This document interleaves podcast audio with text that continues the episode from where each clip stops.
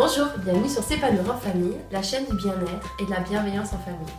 Alors aujourd'hui, je suis en présence de Sébastien Dex. Bonjour. Bonjour. qui est sociologue, psychopraticien et formateur en approche centrée sur la personne. Euh, bah, merci d'être là aujourd'hui pour cette interview. Et bah, du coup, je voudrais d'abord te demander euh, qu'est-ce que c'est l'approche centrée sur la personne? Alors, l'approche centrée sur la personne, c'est une approche qui a été, euh, on va dire, initiée par un psychologue américain qui s'appelle Carl Rogers et qui a vécu de 1902 à 1987. Donc en fait, cette année, euh, le 30e anniversaire euh, de son euh, décès.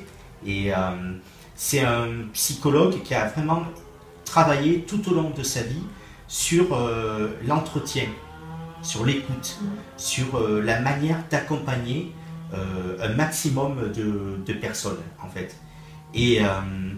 Il a défini en fait ce qui est pour lui une écoute et une relation efficace. Il est très euh, pragmatique, c'est-à-dire que il veut pas faire de grandes théories, mais par contre il veut vraiment observer ce qui se passe entre deux personnes dans la relation pour voir ce qui marche.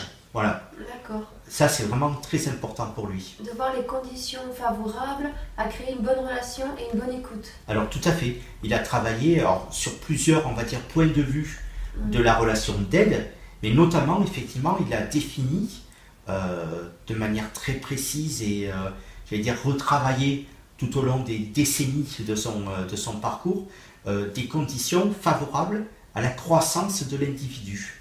Il, il, en a repéré six conditions qu'il dit en plus nécessaires, donc il faut vraiment qu'elles soient là, mais pour lui, il pense qu'elles sont suffisantes. C'est-à-dire que si elles sont là, il va y avoir un changement thérapeutique. D'accord. Voilà. Donc en fait, il utilise euh, l'écoute comme moyen et comme outil de base thérapeutique, enfin, pour la thérapie. Tout à fait. L'écoute qu'on appelle l'écoute active, c'est vraiment le noyau dur de son approche thérapeutique. D'accord. Mais il faut qu'il y ait un cadre dans cette écoute. D'accord. Parce que parmi les six conditions de base, il y en a trois qui sont vraiment essentielles, qu'on appelle les conditions au cœur, on va dire, de l'approche c'est la considération ou le regard positif inconditionnel, c'est la bienveillance, la confiance, euh, euh, le non-jugement, euh, le non-étiquetage, la non-stigmatisation de la personne, une chaleur aussi. une chaleur, oui, j'allais dire une chaleur chaleureuse, une sympathie aussi quelque part, voilà. Après, il y a la compréhension empathique, c'est-à-dire la capacité à se mettre un peu dans les pas de la personne pour comprendre son point de vue. Je ne comprends pas à partir de mon point de vue, mais à partir du point de vue de la personne. Et enfin, l'authenticité.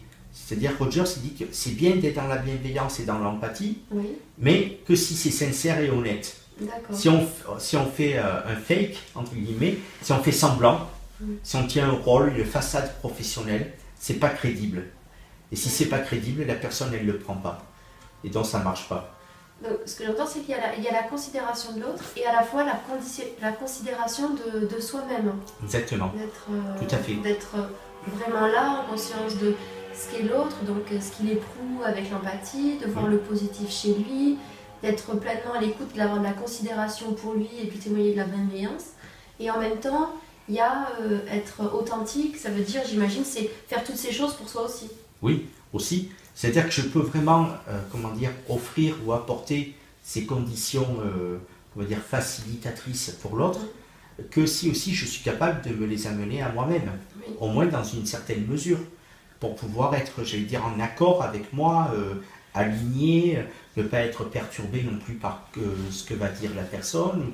Et quelquefois, on dit même qu'il y a comme une ubiquité, c'est-à-dire qu'il faut être à deux endroits en même temps ou une double centration, effectivement, centration sur l'autre par l'empathie et le regard positif et inconditionnel, et centration sur soi par cette congruence qu'on appelle euh, cet accord avec soi-même. D'accord.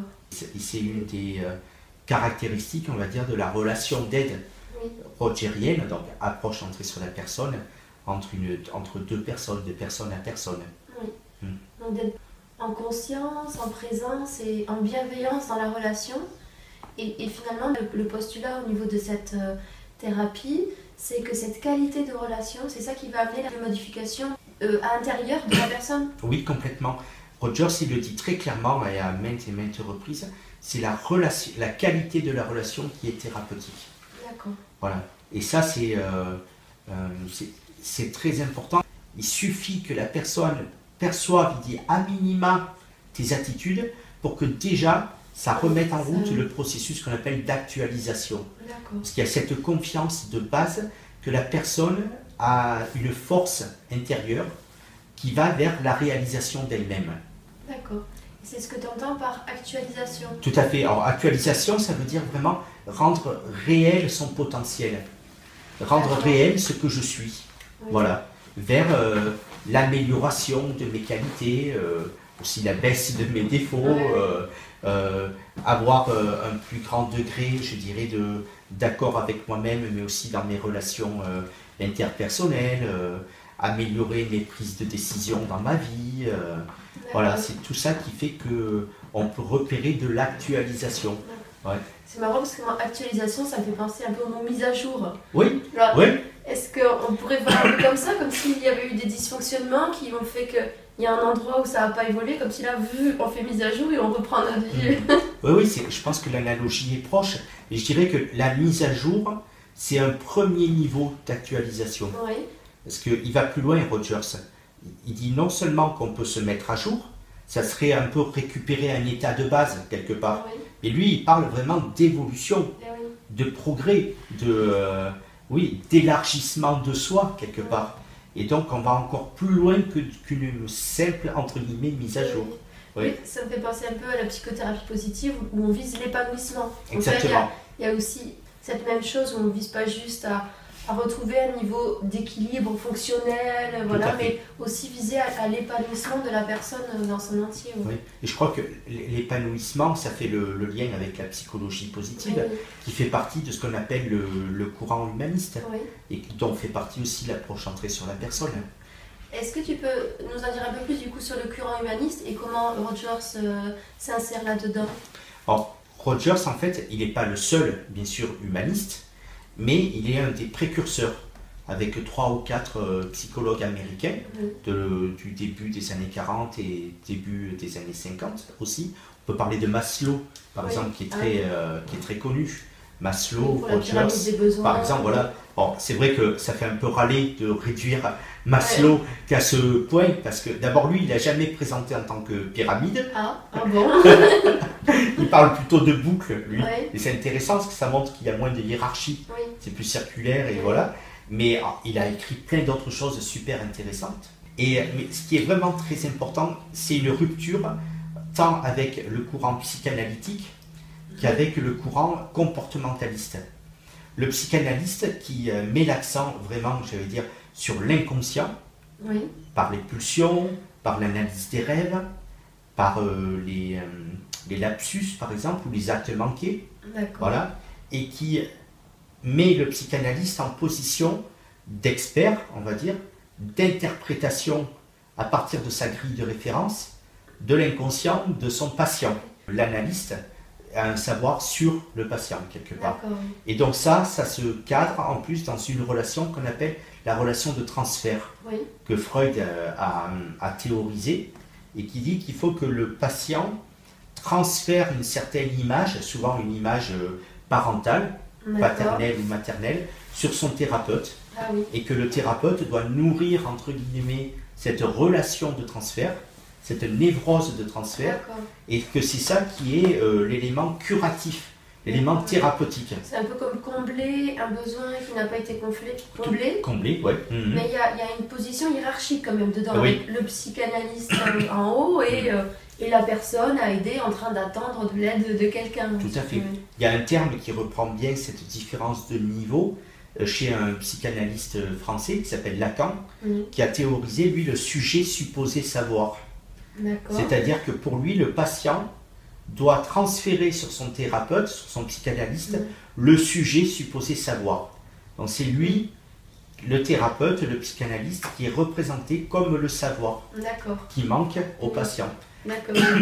Ça me fait tousser. donc c'est aussi la personne qui reconnaît que c'est la personne qui sait, qui sait mieux que lui. Oui. Oui. Donc j'imagine que ça pose des... Parce que du coup je fais des parallèles, même si bah, c'est pas le sujet de là, mais un peu avec les pédagogies, voilà, où il y a un enseignant et un enseigné.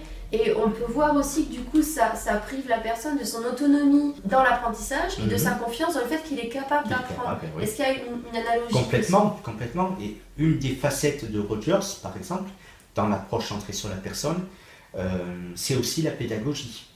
L'approche centrée sur la personne, on va dire, c'est un peu comme, euh, on pourrait dire comme une tribu où il y a plusieurs clans. pas des clans qui se battent, mais des familles, on va dire, des sous-familles. Il y a la thérapie, effectivement, mais il y a la pédagogie, il y a euh, l'art-thérapie, on va dire aussi, la créativité, il y a euh, le management, il y a l'éducation parentale, enfin, voilà, l'approche centrée sur la personne, c'est une appellation un peu générale, voilà, que Rogers a développé au fur et à mesure, parce qu'il voyait bien que ces principes, entre guillemets, s'étendaient au-delà de la relation thérapeute-client. D'accord. Et oui, donc il a, il a vraiment pris le temps et la peine de voir comment ça peut s'appliquer à d'autres types de relations. Complètement. Ben, aussi, je pensais euh, un autre ouvrage qui est euh, sur le couple, d'autres ouvrages sur les groupes, d'autres ouvrages sur euh, les relations internationales, la médiation, la pédagogie des opprimés aussi, enfin, plein, plein de choses. Sur la famille aussi. Enfin, ah et ça, c'est vraiment une des grandes différences de Roger, c'est par exemple de la psychanalyse, c'est la confiance que c'est la personne qui sait eh ce dont elle souffre et les moyens, même si elle ne le sait pas consciemment, et c'est un des euh, axes de travail du thérapeute justement, c'est d'aider la personne à ce qu'elle dévoile son chemin d'actualisation, son chemin entre guillemets de guérison aussi. Oui, c'est en ça où, pourquoi l'approche de centrer sur la personne me parle, mhm. parce que c'est proche en tout cas de, mes valeurs par rapport mm. à, à l'éducation des enfants. Mm. Et c'est en quoi pour moi je suis persuadée que l'enfant il a, il a déjà ce qu'il faut. Finalement on est juste là pour euh, l'aider à révéler ça et pas pour venir lui amener des, des savoirs ou autres dont, dont on déciderait qu'il a absolument besoin. Il, y a la, confiance derrière. Tout à fait. Et Rogers il dit entre guillemets, et c'est peu, hein, mais beaucoup en même temps, c'est juste de créer un climat de croissance qui permet à la personne de grandir dans le sens où elle veut en fait. Mon boulot c'est ça entre guillemets, de créer un climat. C'est pas euh, d'aller arracher les herbes ou euh, de tirer sur la plante. Non, ça c'est pas moi qui le fais. C'est la personne va euh, mettre en place ce qui est bon pour elle grâce au climat de sécurité psychologique, on dit, qui va lui permettre vraiment d'aller explorer ce qu'elle a à explorer, de faire le tri entre ce qu'elle veut garder, ce qu'elle veut lâcher, et d'apprendre petit à petit à s'écouter pour qu'elle puisse de mieux en mieux choisir vraiment le, le, mieux pour elle. Mm. Oui, donc, donc tu guides pas du tout la personne en la conseillant ou en voyant où est-ce qu'elle devrait aller. Euh, j'entends aussi qu'elle n'a pas du tout de, de, vision sur ce qui serait meilleur pour elle. Et finalement, tu es juste là pour euh, l'accompagner, être à ses côtés, la sécuriser et, et voir qu'en fait, ben, que tu as confiance dans cette personne et, et finalement tu es juste là pour accueillir ce qui se passe et, euh, c'est plus une, qualité de présence et d'écoute qui va apporter euh, le soutien. Euh. Tout à fait, la qualité de présence c'est primordial. Et ce que tu dis là sur le fait de pas conseiller, de pas guider, de pas avoir un projet sur l'autre, de ne pas savoir ce qu'il faut qu'il ou qu'elle fasse pour ça, Rogers, il l'a étiqueté dès le départ sous le terme de non-directivité. Mais il a changé petit à petit ce terme, en tout cas il l'a moins employé, parce que c'était mal compris. C'était assimilé à du laisser-faire. Et c'est pas du laisser-faire. C'est vraiment plus ce qu'on appelle de la permissivité contrôlée. C'est-à-dire que je vais vraiment permettre à la personne d'être libre, d'explorer son sentiment, mais pas en la laissant faire en étant vraiment pas à pas avec elle, de manière active, euh, pour lui témoigner vraiment, j'allais dire concrètement, de ma présence. Voilà. Et donc, il a un peu moins employé le terme, mais par contre, il est resté tout le temps attaché à cette euh, philosophie, on va faire, on va dire. Et on parle de pédagogie non directive, par exemple. Donc là aussi, ça fait le lien entre thérapie et pédagogie. Et, ça me fait penser, peut-être, est-ce que du coup, il y a, y a un, parallèle, euh, peut-être avec l'éducation bienveillante, où justement, euh, dans certains types d'éducation, on va pas vouloir que l'enfant exprime sa colère ou sa tristesse pour pas que ça prenne trop de place. Mhm. Et dans l'éducation bienveillante, on va aller écouter, on va être en présence face à cette colère et cette tristesse, sans chercher à la retirer parce qu'elle a sa place et elle a quelque chose à dire. Et justement, c'est le fait d'être écouté et accueilli, qui va permettre à la personne de s'en... à l'enfant en tout cas, euh, qui va permettre de s'en séparer et de passer à autre chose. Tout à fait. Bah, le lien est très clair. Déjà le terme euh, bienveillant, il est complètement euh, attaché, rattaché à l'approche centrée sur la personne, notamment avec ce regard positif inconditionnel, qu'on parle aussi de bienveillance. Mais je crois aussi, peut-être qu'une des révolutions, on va dire, que Rogers, et on s'en rend plus compte maintenant, mais ça montre à quel point son travail a été énorme, c'est la place des émotions dans le fonctionnement de la personne. C'est qu'il a repéré, lui, que jusque-là, euh, dans les années 30, il n'y avait pas d'approche qui s'occupait des émotions. Et il donne vraiment comme objectif à l'écoute active d'écouter les, les, émotions et les sentiments de la personne pour ce qu'ils sont, Juste de les refléter. C'est pour ça qu'on a parlé, des fois malheureusement on a résumé l'approche entrée sur la personne, le reflet des, sentiments. Alors, mais c'est indispensable parce que souvent ce qui bloque l'évolution de la personne, qu'elle soit bébé, euh, enfant, euh, ado, adulte, euh, vieillard, enfin, mourant, n'importe, c'est un blocage émotionnel. Et si la personne ne peut pas contacter, exprimer, on va dire symboliser aussi, en faire quelque chose, et être entendue dans son émotion, elle va, elle va se mettre en, un peu en stagnation, entre guillemets, elle ne va plus évoluer. Et au contraire, il y a un relâchement, on dit, euh, émotionnel. Et ce relâchement émotionnel, lorsqu'il est accompagné, il permet l'évolution de la personne.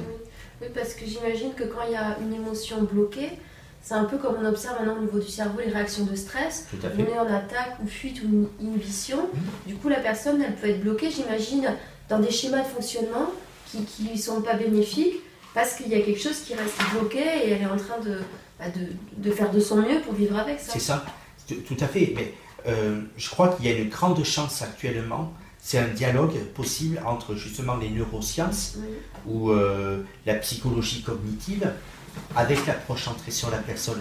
C'est comme si maintenant on arrivait à valider des hypothèses faites dans les années 30, 40, 50, 60, 70 par de l'imagerie cérébrale, par exemple, par les connexions neuronales, on, arrive vraiment à, valider des hypothèses qui, juste là, c'était pas de la foi, mais euh, il y avait des convictions, il y avait déjà des preuves, mais pas comme maintenant. Et ça, c'est génial d'observer ce, dialogue-là qui peut être très fructueux entre, entre ces deux voix qui sont pas si loin que ça, finalement. Quoi. Ça, c'est chouette. Quoi, Et notamment les émotions, oui. Vraiment. Euh, mais aussi toute l'approche de Daniel Goldman, par exemple, sur l'intelligence émotionnelle. Ah c'est très intéressant. Voilà. C'est euh, c'est des focus, on va dire. Moi, ce que j'aime bien chez Roger, c'est qu'il permet des focus, mais il n'oublie non plus jamais l'entièreté de la personne. Parce qu'on n'est pas non plus que des émotions. On est aussi un corps, on est aussi une psychologie, alors des émotions globales. Et on parle aussi, alors souvent c'est mal pris aussi, d'approche holistique. Mais pourtant, ça porte bien son nom. D'abord, c'est à dire que la personne, elle est plus que la somme de ses parties.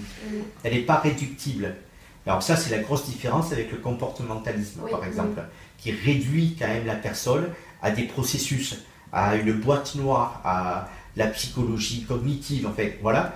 Rogers, il garde vraiment l'entièreté de la personne, mais les interactions, on va dire, dynamiques et créatrices de ces différentes sous-parties.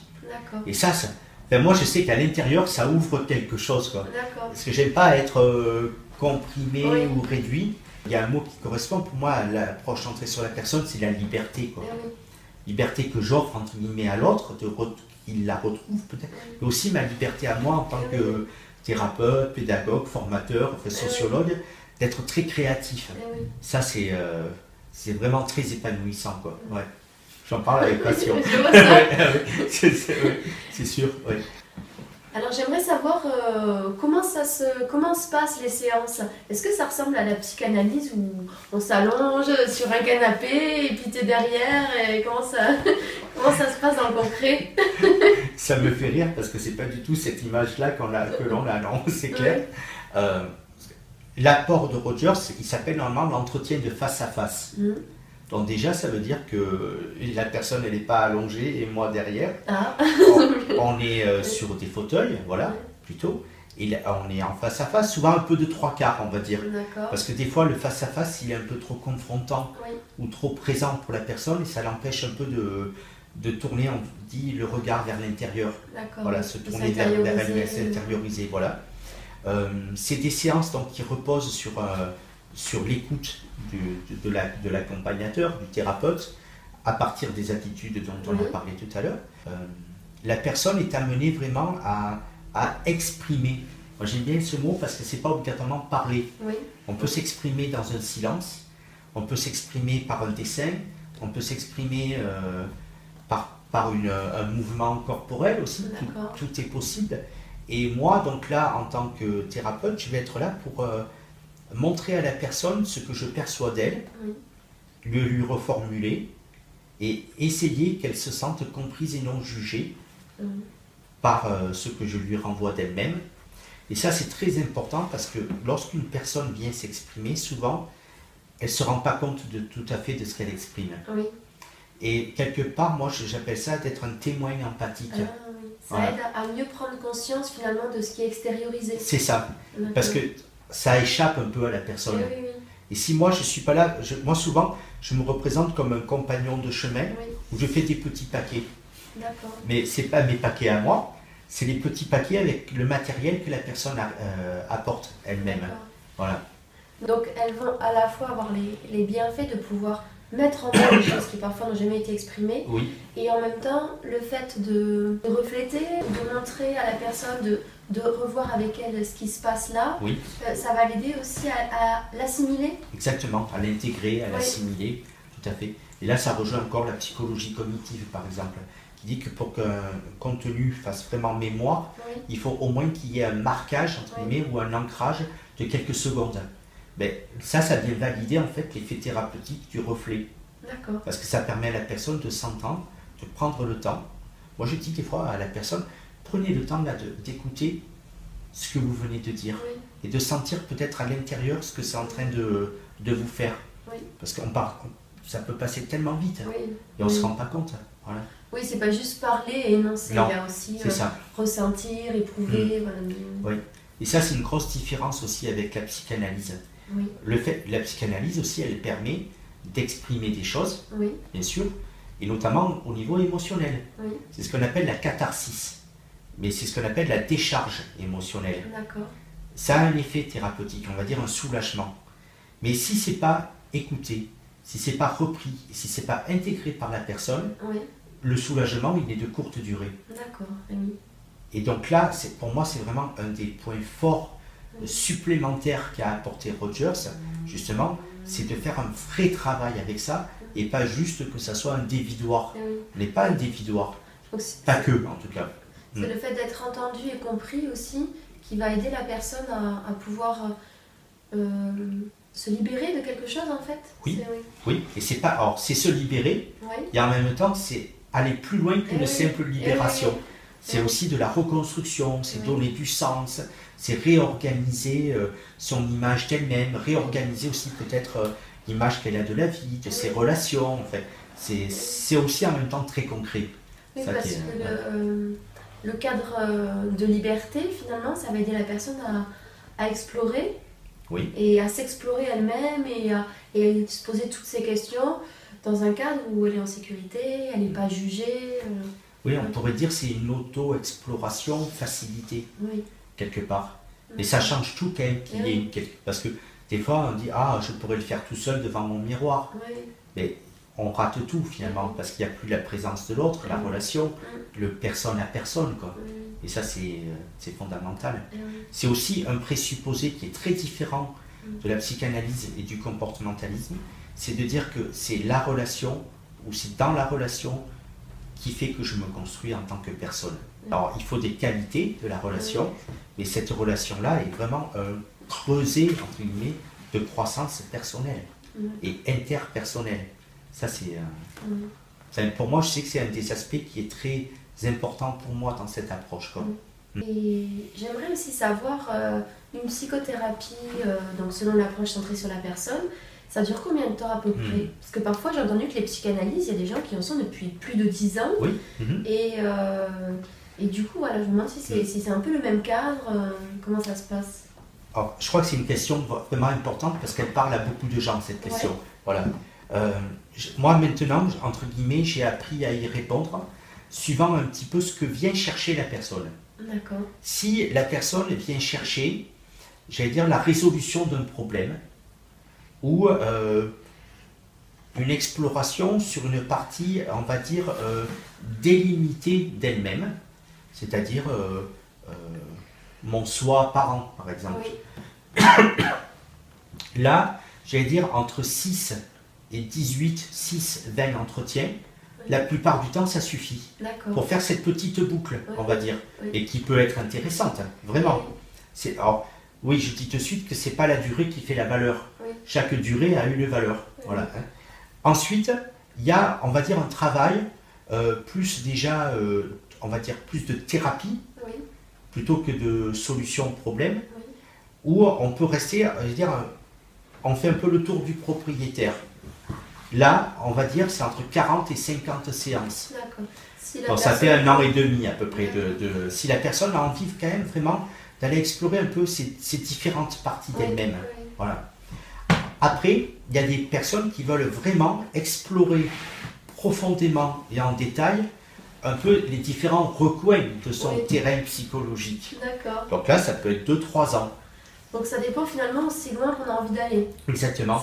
Donc c'est pas le thérapeute qui décide, c'est pas l'approche qui décide. J'allais dire c'est presque une co-construction entre la personne qui vient consulter et moi là dans, dans l'espèce qui va l'accompagner. Voilà. Il y a des gens qui veulent venir euh, pendant 10 ans parce que c'est un peu comme une hygiène. Mais alors là on se voit plus après peut-être euh, toutes les semaines, comme c'est un peu le cadre conventionnel, on se peut-être une fois par mois, une fois par trimestre, euh, n'importe. Mais voilà, elles ont besoin, elles ont envie.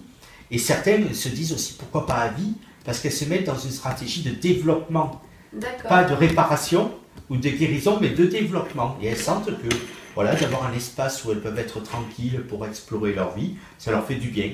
Et donc là, ça peut durer, euh, ça peut durer longtemps, jusqu'à épuisement des ah deux. non, on, le sent, c'est quelque chose qui est assez euh, euh, questionnant. C'est qu'à un moment donné, il y a quelque chose qui fait que l'un et l'autre, on sent que c'est fini. Et ça, c'est. Et on le, moi, je, peux l'exprimer si je le ressens, la personne aussi. On en discute. Et là, on met un petit protocole de sortie. Moi, j'aime pas lâcher les gens comme ça, par exemple. Je dis, ah ben, on se revoit à la rigueur une fois dans un mois. Si tout va bien pour vous, c'est bon.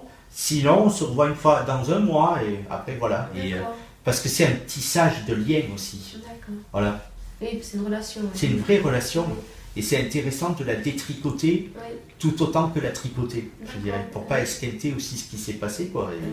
ça aussi, ça permet à la personne de mieux profiter des bienfaits de son, de son travail thérapeutique. D'accord. Donc finalement, la durée, elle va s'adapter à, à ce qu'on va y chercher, si on vient pour euh, quelque chose de bien défini, ou si on est dans une démarche d'exploration de, de soi-même plus globale. Mmh. Oui. Et donc le temps mmh. va évoluer, va, oui, mmh. va, s'adapter. Euh, à qui ça s'adresse? Pour quel genre de personne ça s'adresse? Alors moi je dirais a priori entre guillemets tout le monde. Sauf que ce que je me rends compte, un peu maintenant avec l'expérience, c'est que la proposition de l'approche centrée sur la personne, elle représente euh, certaines euh, caractéristiques. Et il y a, pour certaines personnes, ces caractéristiques ne leur vont pas. Par exemple, le fait qu'on ne donne pas de conseils. D'accord. Il y a des personnes qui, euh, par une certaine manière de vivre ou une certaine étape de leur vie, ont besoin de conseils. D'accord. Donc ça peut être mal vécu. Mal vécu que le thérapeute ne donne pas de conseils. La directivité. Il y a des gens qui ont besoin de sentir une directivité. Donc ces personnes-là, elles sont mal à l'aise avec le fait que je ne leur en donne pas, par exemple. Alors moi, je peux adapter. Comment tu distingues conseil et directivité? Alors, conseil, c'est peut-être plus ponctuel. Oui. Et directivité, c'est un peu plus euh, fort, je dirais. C'est un peu la même famille, mais dans un degré un peu plus fort, la directivité. Oui, c'est on sent que le on sait où on veut amener la personne. Voilà, c'est ça. Alors que conseil, on dit quelque chose et la personne Voilà, c'est tout à fait. Voilà, il y a ça. Il y a aussi euh, le fait que l'approche centrée sur la personne, elle est basée sur des valeurs. Elle est basée sur une vision de la personne et une vision du monde. Tout le monde, et euh, bien heureusement, ne partage pas ces valeurs, ces visions des personnes et du monde. Et il faut une certaine quand même, euh, euh, comment dire Proximité. Proximité, voilà, entre ces valeurs personnelles de base un peu chez la personne et les valeurs que nous transmettons, pas transmettons, mais que nous véhiculons d'une certaine manière dans l'approche centrée sur la personne. Mm. La positivité de l'être humain, par exemple.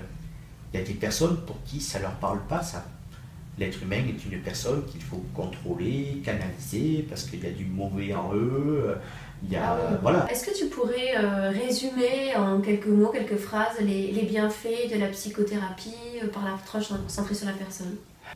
Moi, ce que je remarque quand même, euh, c'est le bien, je vais dire, que ça fait d'être vraiment écouté pour la personne. Parce que je me rends compte que c'est rare. C'est rare qu'on ait des espaces où on puisse vraiment être, j'allais dire, entre guillemets, tranquille euh, pour exprimer profondément ce que j'ai à dire. Donc ça, c'est quand même déjà un, bienfait énorme. Voilà. Euh, oui, sans avoir personne qui nous dit oh tu devrais faire ça, mais c'est pas grave. C'est ça. un de perdu, dix de retour. voilà, tous les, un peu les poncifs qu'on a là. Voilà. Ça déjà, je trouve que c'est énorme. Mm. Ensuite, euh, c'est un des bienfaits, c'est souvent que ça vient réparer chez la personne la confiance dans la relation humaine. Ah, c'est important ça. Ça c'est important, ça vraiment. Parce que euh, le, je vais dire, le, la, souffrance, la détresse, le, euh, l'écart entre ce que je vis et ce que je suis, souvent c'est venu euh, d'abord par des relations qui ont été blessantes ou dégradantes ou écrasantes. Et donc ça, ça a généré chez la personne une méfiance, et à juste titre, de la relation humaine. Et donc d'avoir un espace et une personne avec laquelle petit à petit mm. on crée une relation où on revit autre chose, du respect, ah de la confiance, euh, de la bienveillance, euh, oui, de, de, la sincérité, de l'honnêteté, de l'ouverture, euh, de, de l'attachement aussi d'une certaine manière. Ça c'est aussi très, très réparateur. Voilà. Et ensuite, ces bienfaits, je dirais, moi je les observe aussi chez les gens, ça peut être, une fois qu'on a de l'espace pour soi, que aussi que la relation humaine est de nouveau investie, entre guillemets, ça ouvre sur des actions, je dirais, dans leur vie quotidienne et concrète. C'est des gens euh, qui prennent de meilleures décisions pour eux, euh, que ce soit dans leur vie de couple, de famille, de leur vie professionnelle. C'est aussi des gens, et ça je trouve que c'est peut-être pour finir, qui se mettent à écouter les gens. Ah Parce que ça, ouvre quelque chose, ça transforme. Ils se disent, mais finalement, moi, ce que, ce que je peux retirer pour moi-même, j'ai envie aussi euh, de pouvoir l'offrir à, mon entourage, par exemple. Oui, ça les amène euh, du coup à plus s'écouter parce qu'elles arrivent à, à, entrer en action sans être limitées ou autre. Du mm. coup, elles vont plus oser faire des choses. Et à la fois, elles ont créé l'espace à l'intérieur d'elles mm. pour être capables d'offrir la même chose aux autres. Tout à fait. Et, mm. ça, moi, j'aime beaucoup parce que euh, moi, vraiment, une idée qui me ferait horreur, c'est que l'ACP, l'approche entrée sur la personne, soit résumée à une heure dans le cabinet du thérapeute. Moi, euh, vraiment, je trouve que les conditions que Rogers a mises en place pour la thérapie, pour moi, c'est les conditions du bien vivre. Eh Et, donc, moi, le bien vivre, c'est quelque chose que j'ai envie qui éclate dans le monde. Eh et, je vois chaque personne accompagnée qui devienne accompagnante. Et donc, ça fait un eh relais. Et ça fait euh, quelque chose d'exponentiel. Oui, c'est pour ça que je pense tout à l'heure aussi, tu parlais de valeurs, des valeurs mmh. humanistes. Voilà, c'est dans, dans quelque chose de plus grand. On agit pour un bien-être personnel, mm. mais aussi euh, euh, communautaire, enfin au niveau de la planète. Oui, oui, c'est ça, oui. On ne pas loin, hein, c'est ça. La communauté, elle, a plusieurs tailles, mais pourquoi pas aller jusqu'à la planète? Ouais, c'est clair. Pour moi, c'est. Euh... voilà, moi, c'est vraiment quelque chose, euh, je pense que tu dois le sentir, qui me qui m'habite, entre guillemets.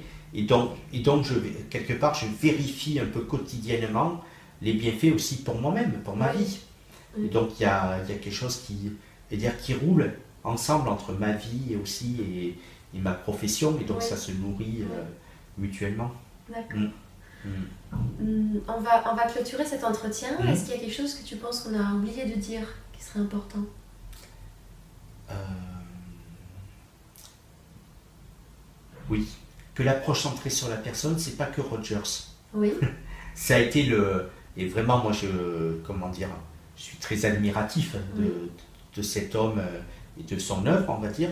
Mais je crois que peut-être pour lequel je suis le plus admiratif, c'est qu'il ne s'est pas mis, lui, en tant que dogme et en tant que maître absolu.